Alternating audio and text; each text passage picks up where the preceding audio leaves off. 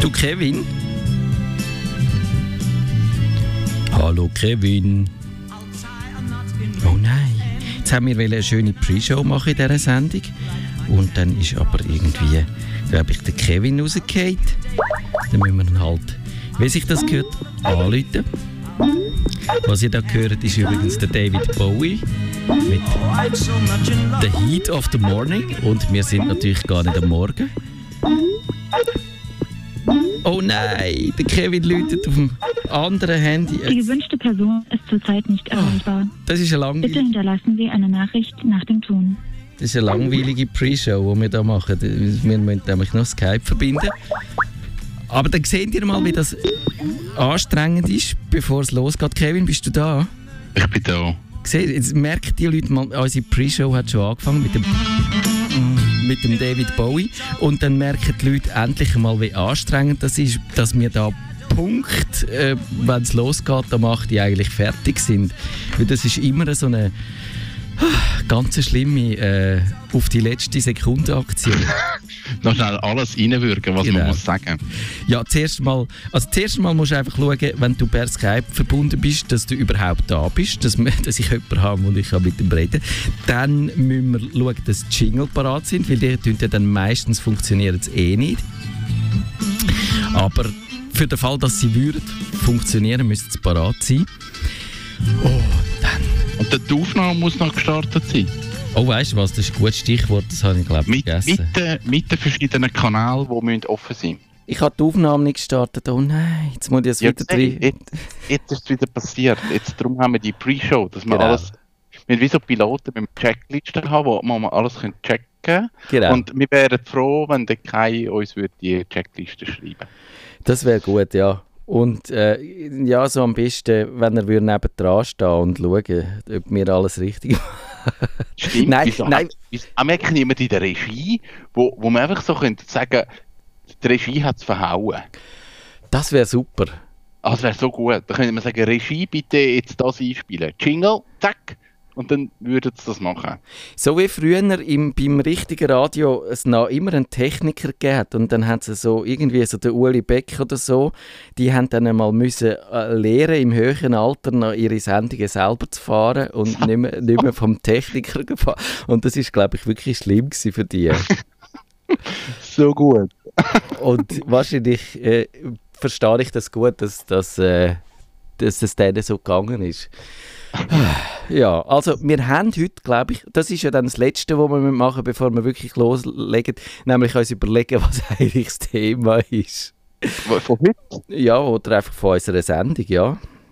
Grundsätzlich, was wir, was wir könnten machen. Genau, das tun wir uns noch, ja, meistens im letzten Moment vorher überlegen. Nein, das stimmt nicht, wir haben meistens tatsächlich einen Plan.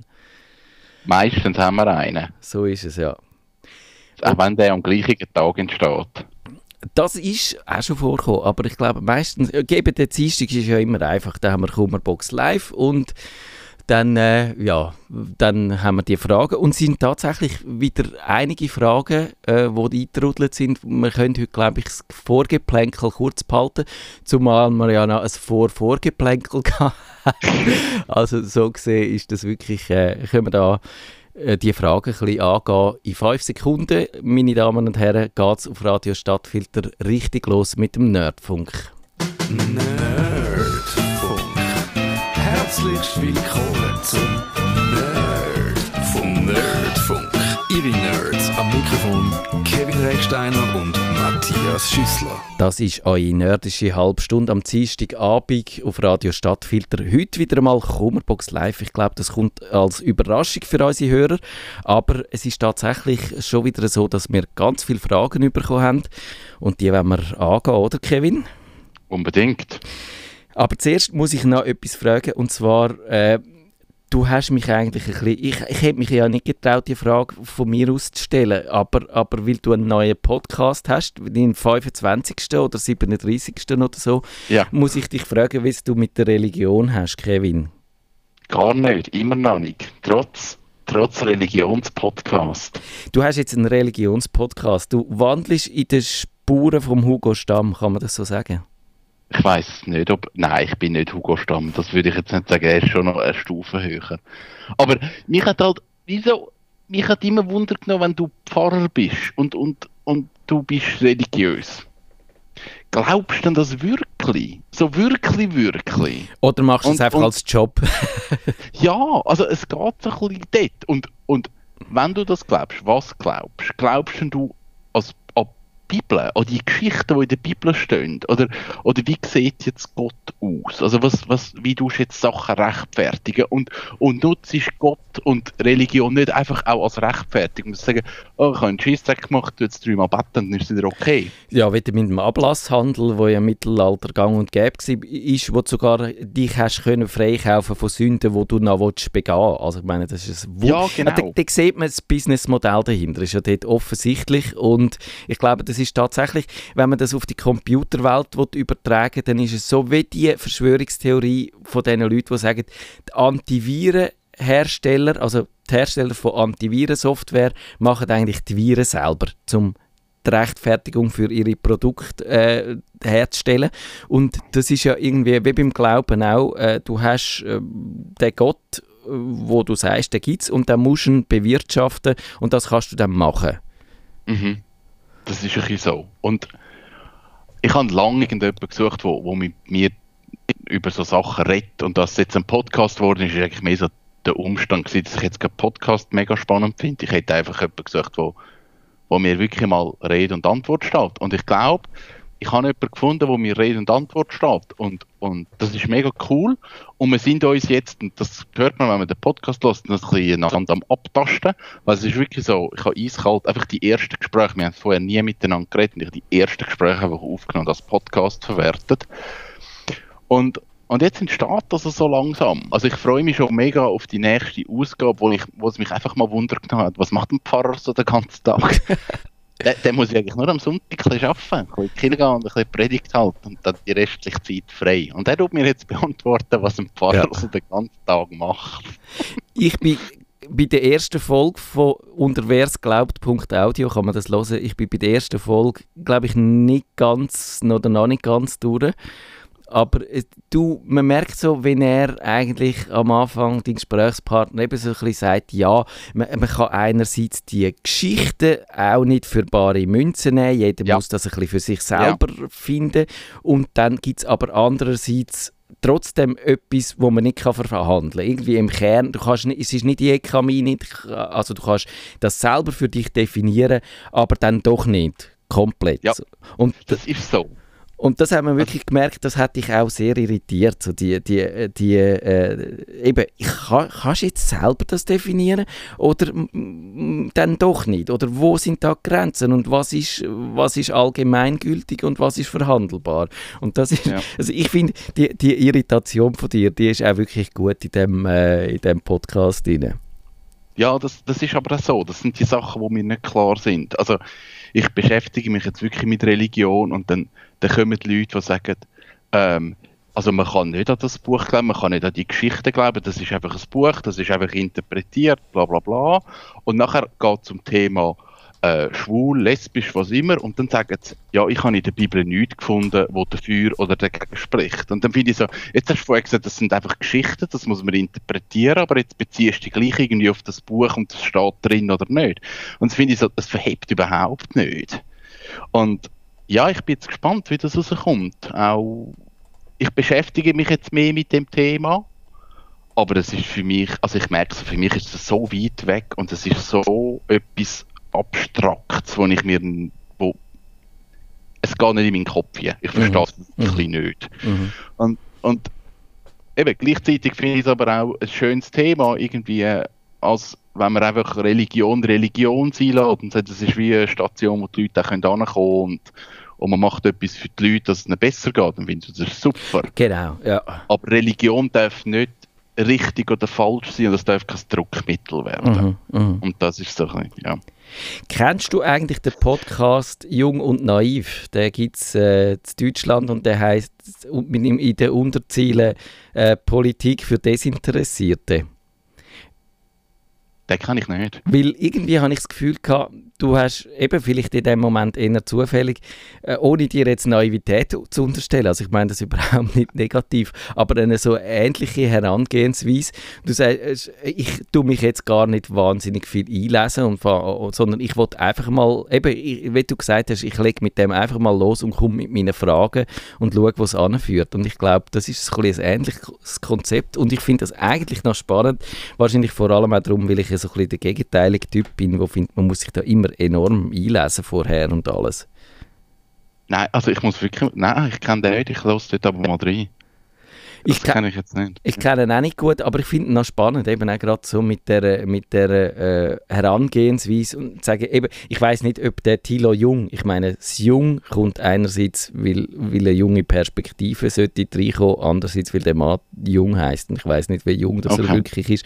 Aber eben so ein bisschen einfach mal äh, nicht Experten fragt Experten oder eben Journalisten, wenn ja häufig schon bei ihrer allerersten Frage beweisen, wie gut sie sich in einem Thema auskennen und das gibt dann manchmal ganz schlimme äh, Einstiege, wo, so, wo dann sofort irgendwie äh, darauf ausartet, wer dann ob man vielleicht nicht doch noch ein bisschen mehr weiß, wie der Experte, den man eigentlich befragt. Und das ist schlecht für ein Interview, oder? Und ich ja. glaube, das ist spannender daran, dass es äh, wenn man das anders macht. Aber äh, sollen wir uns um Kummerbox Live kümmern jetzt?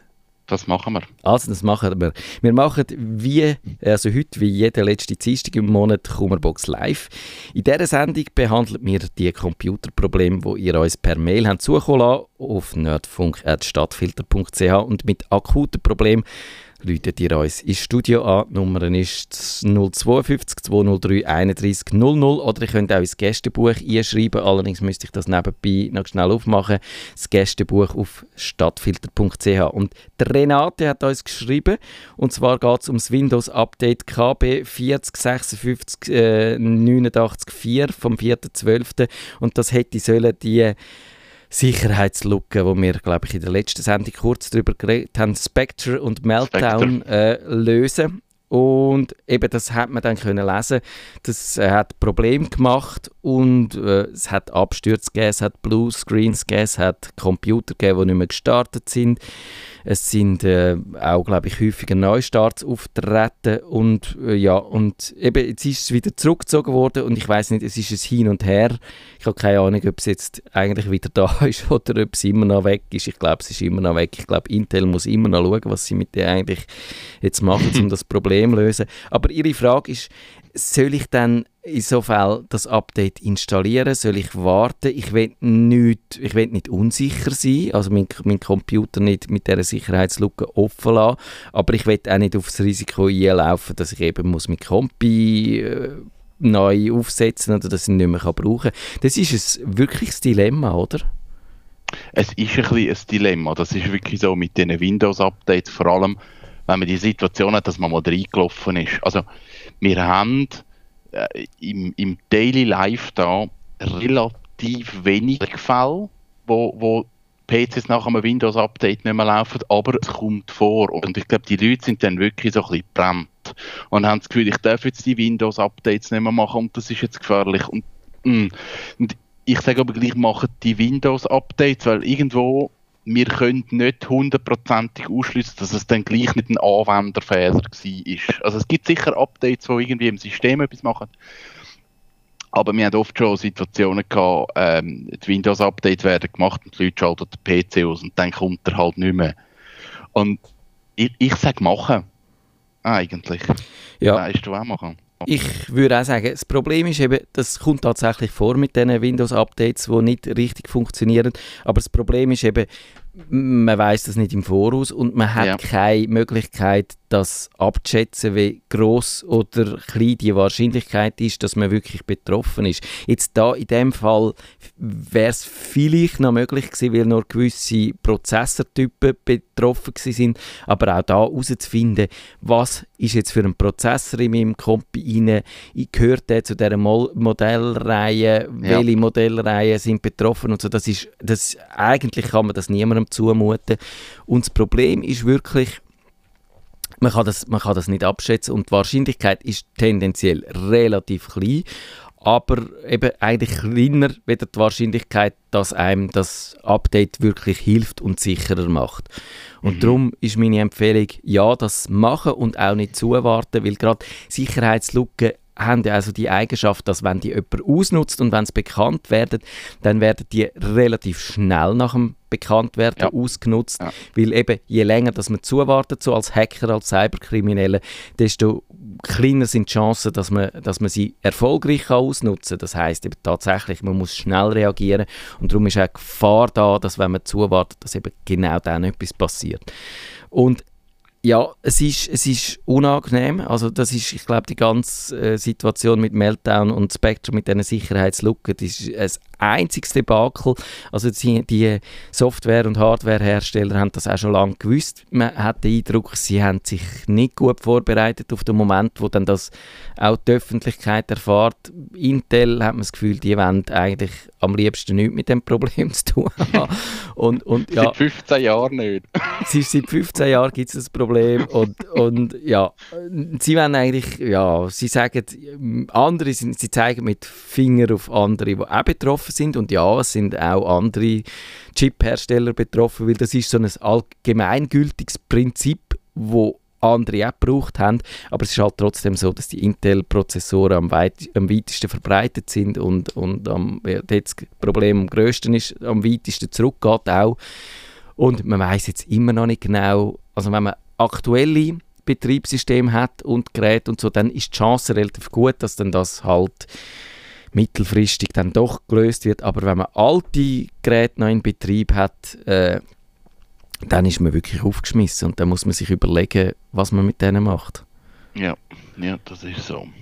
Und eben, es zeigt ja wirklich, die Leute, die behauptet haben, man kann auch mit Windows XP noch weiterarbeiten, äh, weil man hat ja ein, ein Virenprogramm oder ein Antivirenprogramm, das einem schützt, das zeigt, nein, das stimmt nicht. Weil das beste Antivirenprogramm nützt dir nicht, wenn das im Betriebssystem, im Prozessor steckt, die Sicherheitslücke und nicht geflickt wird. Ich bin letztens in einer Autogarage von einem Kunden, der noch das Windows 98 im Betrieb auf meinem Laptop.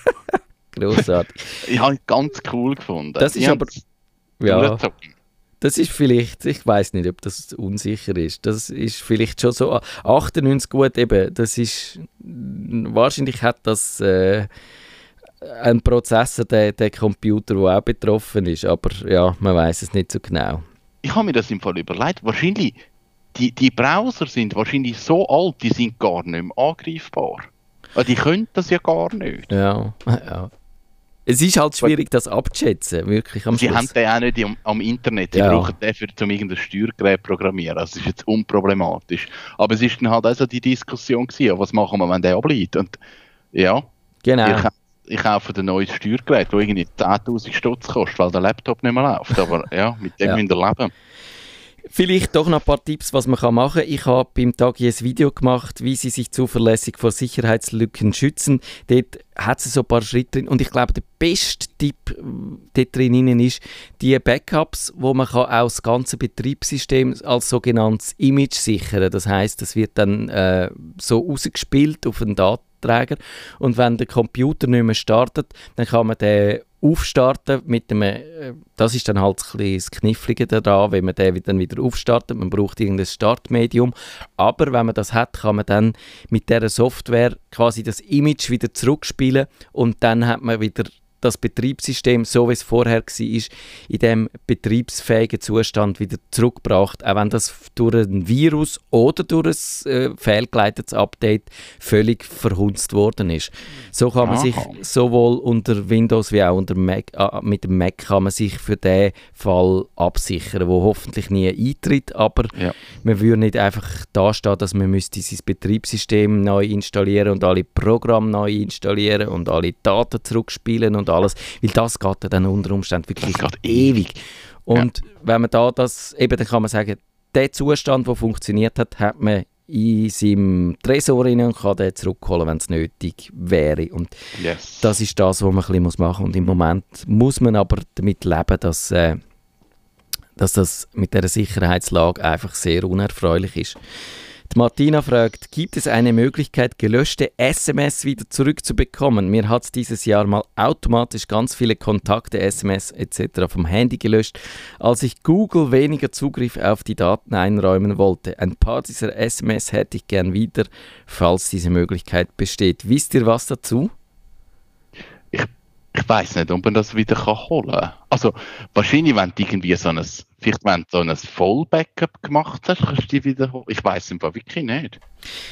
Es Kann man das irgendwie, gibt es ein Archiv, ein, ein SMS-Papierkorb? Nein, also eben da muss man wieder sagen, es hängt davon ab, was für ein Handy, was für ein Betriebssystem, welche App macht das. Weil äh, ich glaube, eben, wenn du zum Beispiel das iPhone hast und dem, wie du gesagt hast, dass ein Backup machst, dann macht das ja ein Backup von allem. Das sichert Ja. äh, entweder in der iCloud sichert das oder wenn man das noch klassisch macht auf dem iTunes, dann ist dort alles drauf. Nur das Problem ist eben, du kannst eigentlich nicht selektiv Sachen wiederherstellen beim iPhone. Also du Ja. müsstest quasi sagen, ich tue das iPhone neu aufsetzen, dann hängst du es an dein iTunes an und machst wiederherstellen und dann kannst du es von deinem alten Backup wiederherstellen und wenn dort in dem alten Backup die SMS drin sind, dann ist alles, äh, dann sind die wieder da. Allerdings ist dann alles, was seit dem Backup äh, drauf Ist war,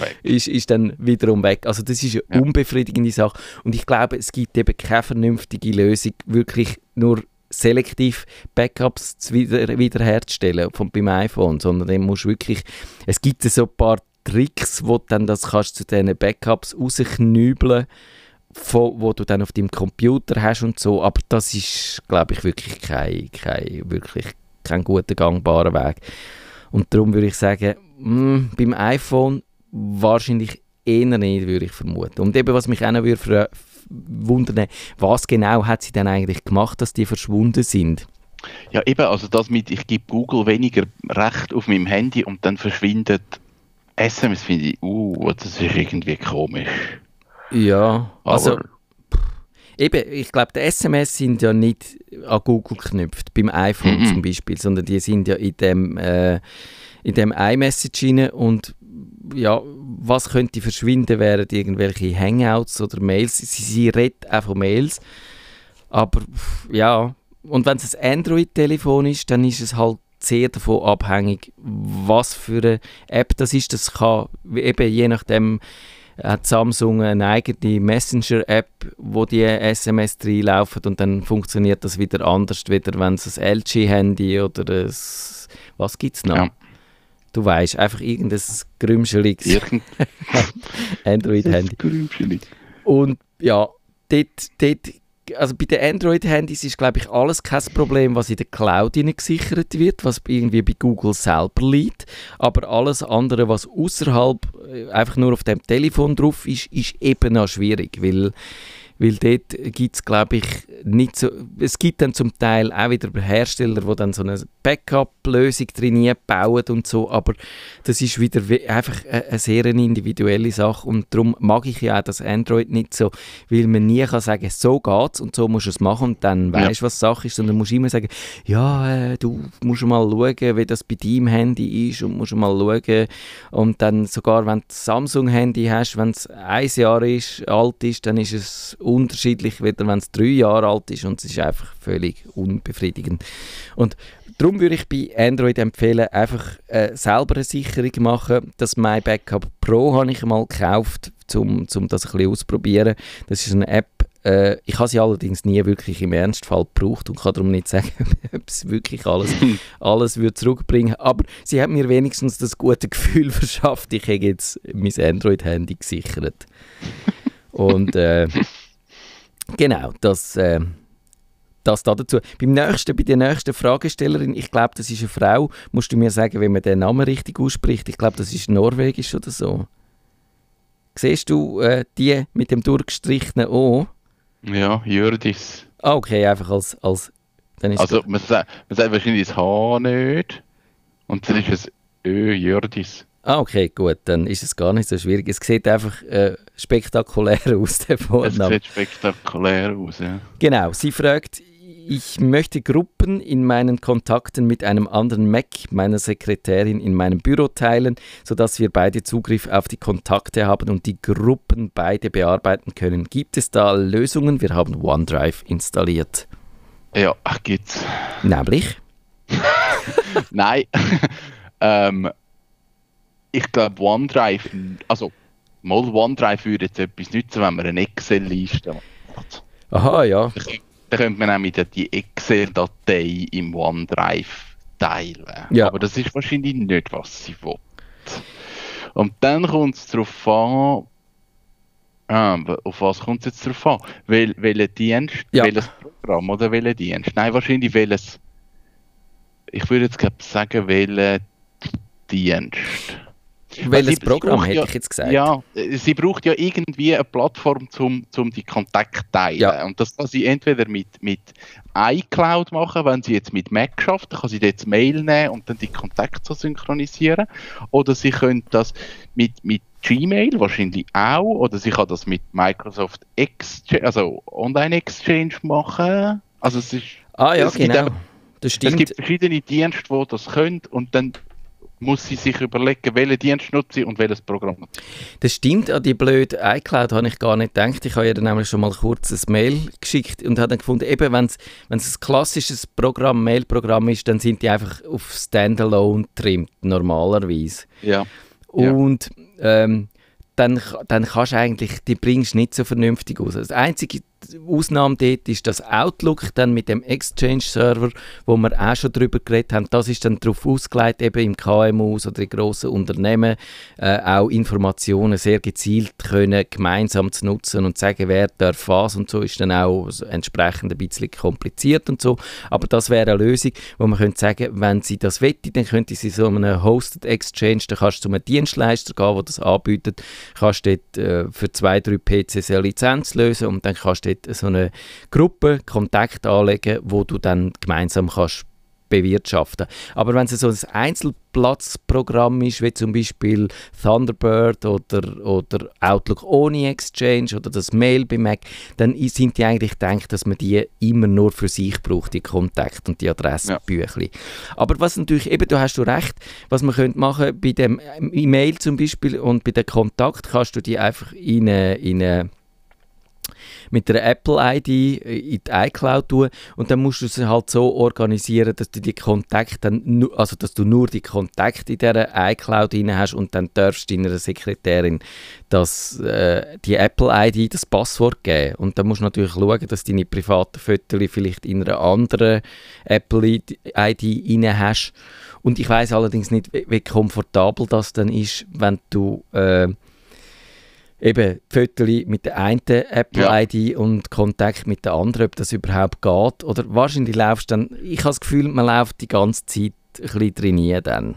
Nein, also wenn, wenn du das mit der Apple-ID machst, das haben wir auch schon bei Kunden gemacht, dann muss es eigentlich so sein, es ist ein Vollzugriff und wenn die andere Person das alles sieht, dann ist das völlig okay, dann Mhm. geht das. Aber sobald man irgendwie probiert nur Kontakt und dann das nicht und ja, aber jetzt kann ja die andere Person, kann ja, wenn du das auf Windows installierst, kann sie ja dann gleich über iCloud, kann sie ja dann gleich auf die Sachen und das will ich dann nicht. ja. Das, das ist nichts. Also wenn, dann ist es ein Vollzugriff und man sagt einfach, okay, ich nutze das vielleicht nur geschäftlich und dann ist das okay und sonst ist es wie nicht die Lösung. Dann muss man eher irgendwie, also eben, wir arbeiten jetzt mit dem Online-Exchange, das ist wirklich super, kostet Mhm. ein paar Franken im Monat und das macht es einfach. Genau. Also- ich ich glaube, das haben wir da auch, bei, also wir, die Redaktion hat das auch beim Stadtfilter, äh, so eine Open Exchange Lösung, wo wahrscheinlich der Kai irgendwie äh, muss betreuen und eben, aber wenn man, wenn man sich dort nicht so auskennt, kann man das schon einfach beim Dienstleister haben, aber ich, wie schön oder wüst dann das zum Konfigurieren ist, weiß ich ehrlich gesagt dann auch nicht Ja. so, oder, aber äh, ja, da muss man sich äh, halt jemand wie der Kevin anstellen, der dann das macht. Oder Mhm. der Kevin himself, könnt ihr ja.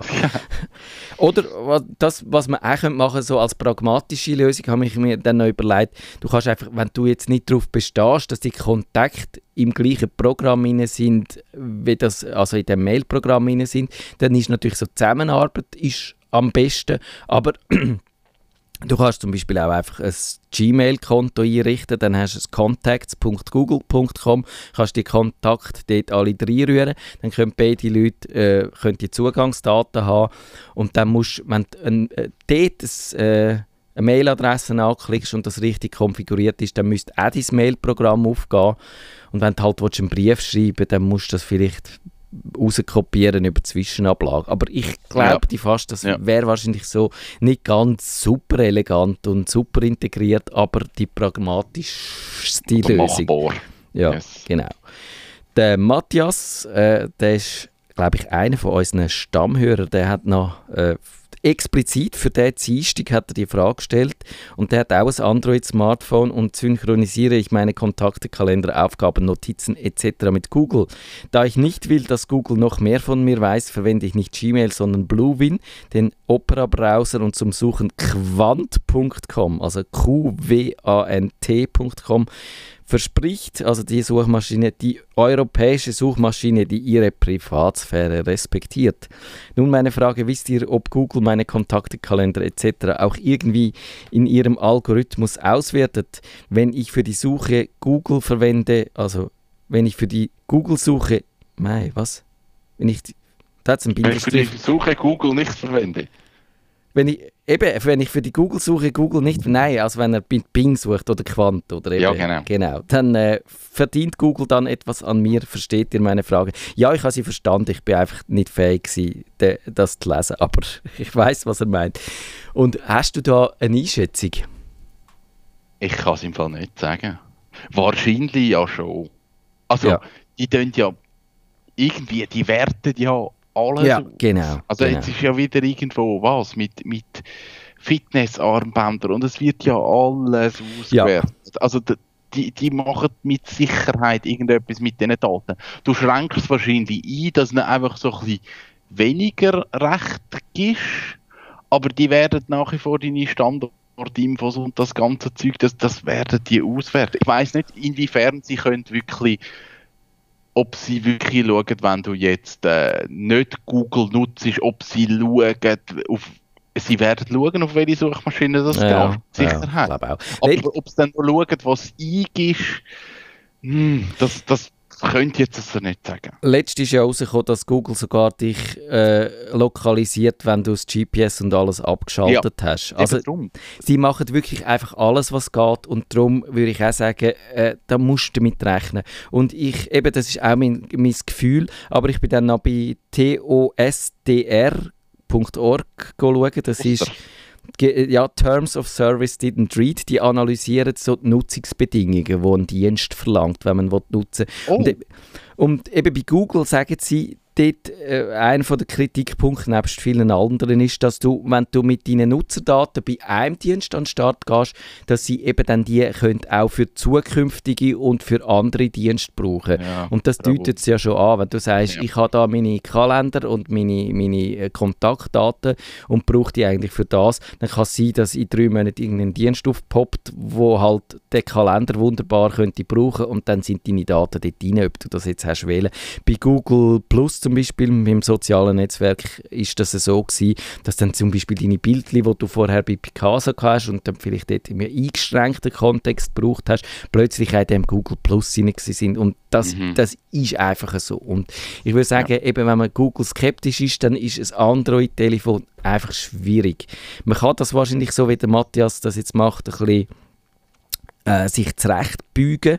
Es gibt auch einzelne Artikel. Ich habe zwei gefunden, wo genau der gleiche Titel heißt. Android geht auch ohne Google. Bei Heise und bei giga.de, da kann man sich mal ein bisschen einlesen. Aber wahrscheinlich ist dort dann doch irgendwie das iPhone die bessere Wahl. Oder, oder ich glaube, es gibt auch Telefon, wo du kannst kaufen. Ich weiß, vielleicht beim Fairphone, bin jetzt nicht sicher, wo von Haus aus dann kein Google-Dienst aktiv sind. Ja, aber eben, dann nutzt er es auf dem Handy nicht, aber sonst irgendwo. Und eben, ich glaube, das, das, da muss man irgendwie genug realistisch sein, zu sagen, irgendwo gibt es ja Kontaktpunkte. Sowieso, egal ja. was du machst. Also, pff, genau, schwierig. so ist es. Schwierig. So ist es. Wir sind eigentlich am Ende von dieser Sendung. Wir haben sogar schon 20 Sekunden überzogen. Und darum würde ich sagen, machen wir schnell Schluss. In einer Woche wissen wir noch nicht genau, was es gibt, oder? Aber es gibt etwas. Es gibt irgendetwas, gibt es dann schon. Macht's gut, bis dann. Bis dann, tschüss zusammen. Ciao miteinander. Nerdfunk. Wenn ihr den Nerdfunk zu wenig nerdig seid, reklamiert sie auf nerdfunk.stadtfilter.ch. Nerd